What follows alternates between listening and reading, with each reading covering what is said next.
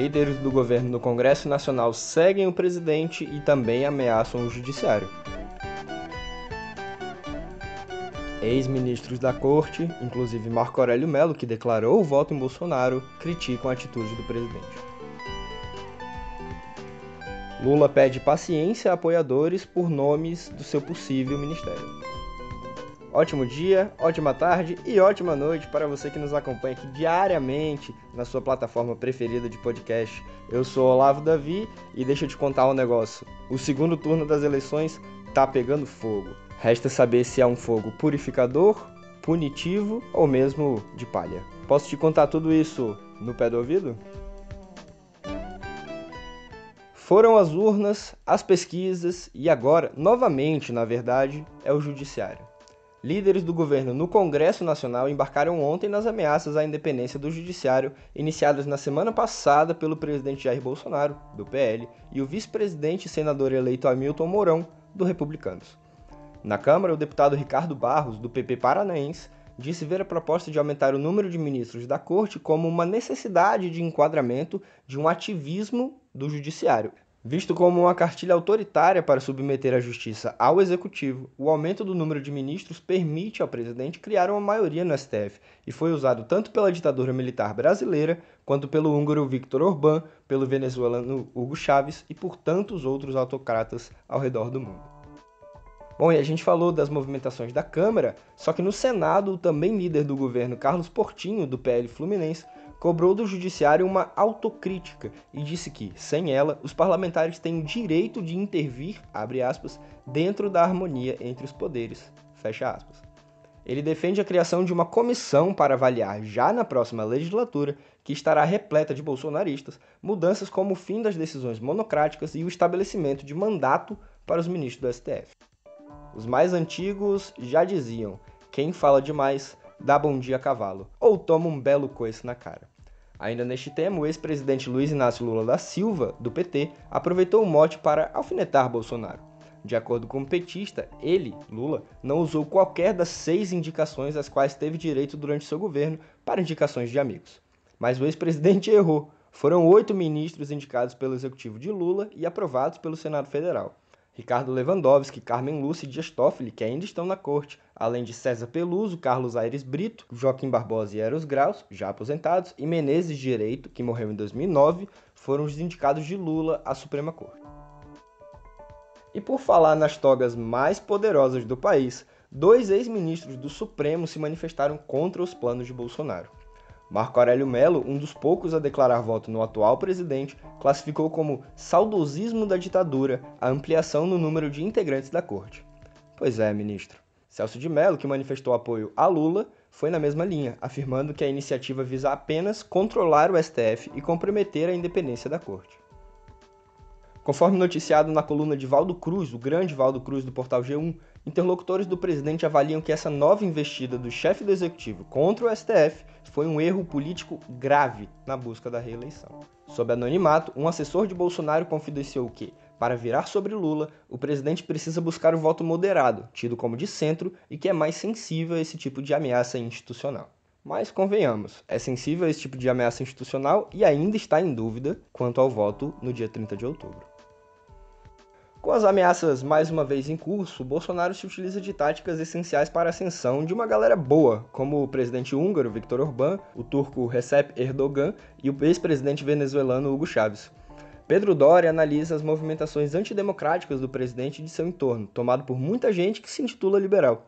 Para o editor-chefe do meio, estar com Bolsonaro até agora é um terraplanismo para os liberais. O vídeo já está à disposição no YouTube do canal Meio. E diante da pressão para antecipar nomes de eventuais ministros, especialmente na área econômica, o ex-presidente Lula pediu paciência a seus apoiadores. De acordo com Lula, se houvesse sinalização de ministério antes do fim das eleições, a campanha perderia 30 outros apoiadores, nas palavras do próprio Lula. O discurso foi proferido durante evento com cientistas políticos, economistas, parentes de banqueiros e ex-presidentes do Partido da Social Democracia Brasileira, o outrora antagônico ao PT, PSDB. Faz o L, faz o L, faz o L. Vai dar PT, vai dar, PT, vai dar. Os motes da campanha petista têm incomodado uma muito recente aliada na corrida do ex-presidente Lula ao Palácio do Planalto. Terceira colocada no primeiro turno, a senadora Simone Tebet, do MDB sumatogrossense, disparou mensagens a aliados pedindo juízo, nas palavras dela, aos apoiadores de Lula. A notícia é de Mônica Bergamo, da Folha. Tebet já declarou apoio ao favorito nas pesquisas, mas se mostrou muito incomodada com o hit Vai Dar PT, de Léo Santana, esse que tocamos no início da notícia. Segundo Tebet sugeriu aos seus aliados, o povo está votando contra Bolsonaro e não no PT, e isso, claro, nas palavras da candidata e senadora Simone Tebet. A música de Santana, presença fácil durante carnavais, carnavais fora de época e micaretas, já deu muita dor de cabeça ao cantor. Conduzida pela clássica swingueira da Bahia, a música é associada atualmente ao Partido dos Trabalhadores. Para piorar a situação do artista, em muitos shows ele entra em cena pedindo que o público faça o L, mas o L de Leonardo agora tem outra conotação. Segundo Veja, o músico precisou alterar seu repertório e o hit não aparece mais no setlist das apresentações. Tudo como dantes no quartel de Abrantes. A disputa pelo segundo turno da eleição presidencial apresenta tendência de estabilidade, de acordo com a pesquisa IPEC, ex-IBOP, divulgada na tarde de ontem. Segundo o levantamento, Lula se mantém à frente com 51% das intenções de voto, o mesmo número da semana passada, enquanto o presidente Jair Bolsonaro recuou de 43% para 42%, ainda dentro da margem de erro, que é de 2 pontos. Em votos válidos, descartados, brancos, nulos e indecisos, Lula tem 55% e Bolsonaro tem 45%. E essa estabilidade que eu mencionei há pouco vem sido combatida nos bastidores da campanha presidencial, mas não do jeito que se previa. Lembra quando falavam que o segundo turno seria importante para que se debatesse as propostas, os eixos programáticos de cada candidatura? Pois é, o que vimos foi satanismo, maçonaria, cristandade e até rituais de antropofagismo na corrida do segundo turno. Neste cenário, parece difícil pensar em propostas para o país, mas o Mesa do Meio de hoje, ao vivo, às 19 horas, pode trazer algumas respostas. Em conversa com a deputada reeleita Tabata Amaral, do PSB paulista, Pedro Doria, Marilis Pereira Jorge e Christian Lynch discutem os bastidores da campanha do campo democrático. Logo depois, no segmento exclusivo para assinantes prêmio, a equipe do meio se despede da deputada Tabata Amaral e vai responder às perguntas do público. E você ainda não faz parte dos mais de 10 mil assinantes prêmio, quase 11 mil na verdade? Assim você vai ficar de fora. Confia na palavra deste maçom satânico que se lambuza num banquete antropofágico e assine. Agora, obviamente, sem piadas. O Ministério Público Federal cobrou da Secretaria Executiva do Ministério da Mulher, Família e Direitos Humanos explicações sobre supostos crimes sexuais contra crianças na ilha de Marajó, denunciados pela ex-ministra e senadora eleita aqui pelo Distrito Federal, de onde gravo, Damaris Alves, do Republicanos, também do Distrito Federal, durante um culto evangélico. Sem apresentar provas, como é de costume do atual governo, ela falou que a pasta ficou sabendo, por exemplo, de menores tendo os dentes arrancados, segundo diz, para que não mordessem durante o sexo oral. O MPF quer saber se as denúncias são verdadeiras, por que não foram divulgadas e quais providências foram tomadas pelo Ministério. Para falar a seu público, Damares se colocou numa sinuca de bico. Se o que estiver falando for verdade, o ministério que ela própria comandava foi omisso e, portanto, conivente com tamanha barbaridade. Caso seja apenas mais uma lorota da senadora eleita, seu discurso cai em desgraça e será taxado como pura e simples mentira.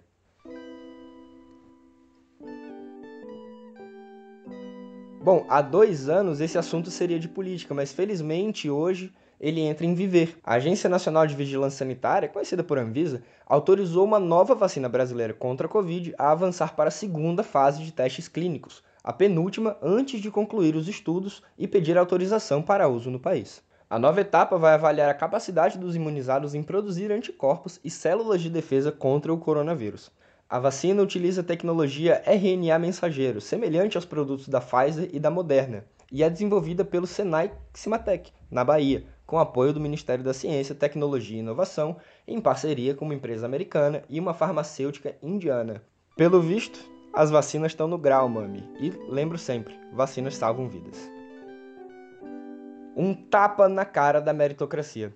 Estudo realizado por pesquisadores da Universidade Federal de Pernambuco aponta que filhos de pais que estão entre os 20% mais pobres do Brasil têm apenas 2,5% de chances de ascender ao topo da pirâmide social.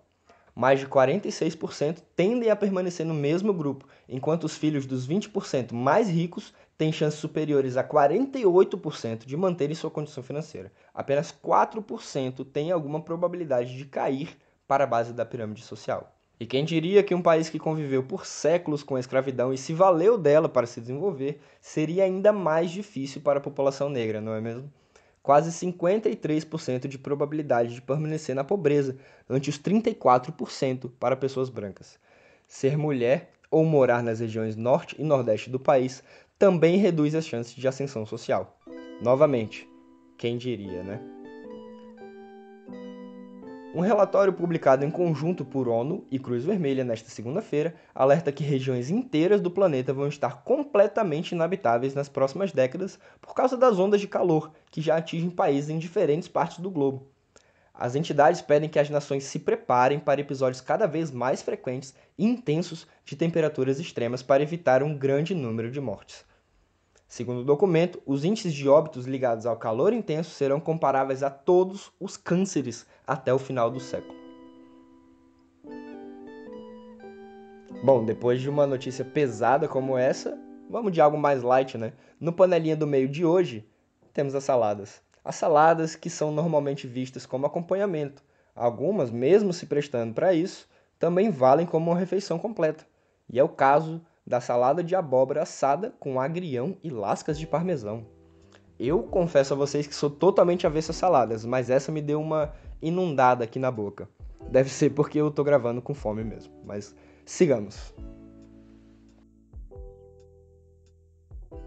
Bom, e ultimamente o Rio de Janeiro não tem muitos motivos para comemorar. Os fãs cariocas do trio norte-americano Paramore ficaram revoltados com o rápido sumiço dos ingressos para o show que a banda fará no Rio, no dia 9 de março do ano que vem. Em 20 minutos, os cerca de 8 mil tickets para venda online se esgotaram.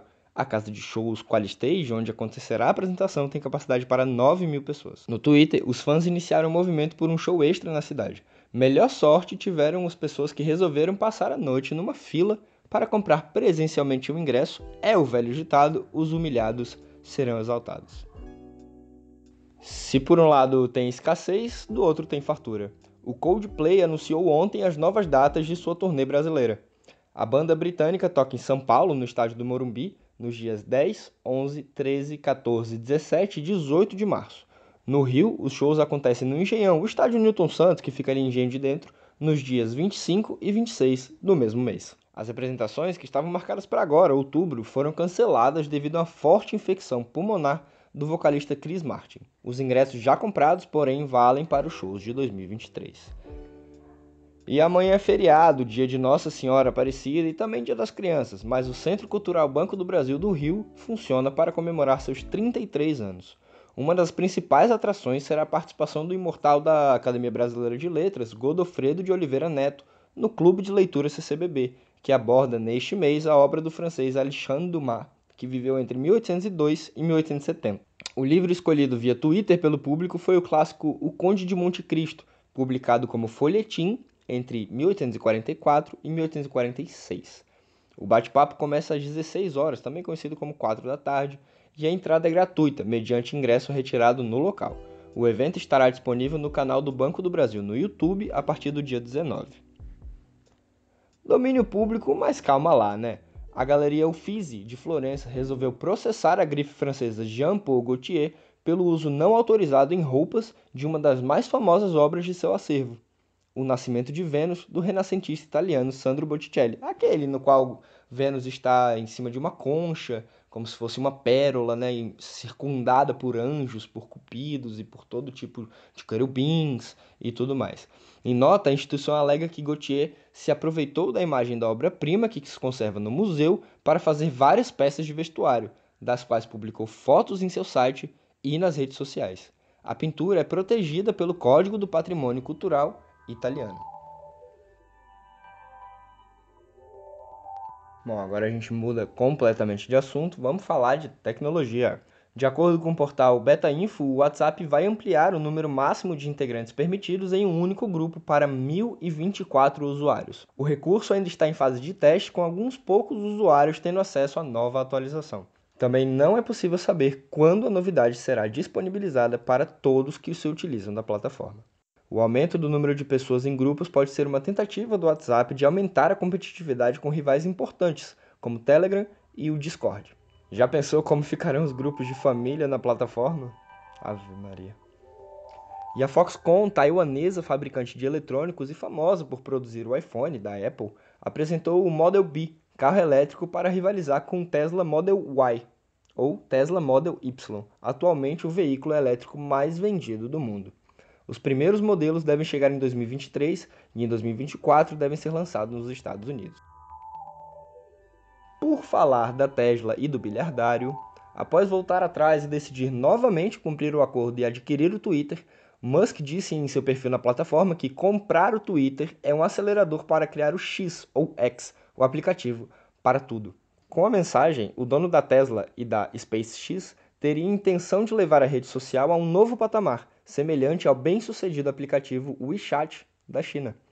O Super App reúne uma série de serviços, incluindo troca de mensagens, redes sociais, pagamentos e entrega de comida. Na nossa newsletter você encontra links para saber como funcionam os super aplicativos e o que pode vir pela frente com o X ou X o misterioso app que Musk quer criar se comprar o Twitter. E por falar nas redes sociais, eu percebi que muitos ouvintes passaram a me seguir no Instagram. Agradeço muito, muito mesmo, pessoal. Mas por lá são as fotos da minha filha. Se quiser acompanhar as baboseiras que costumo falar, me segue lá no Twitter. A arroba é a mesma. Outro Olavo, para que ninguém me confunda. Até!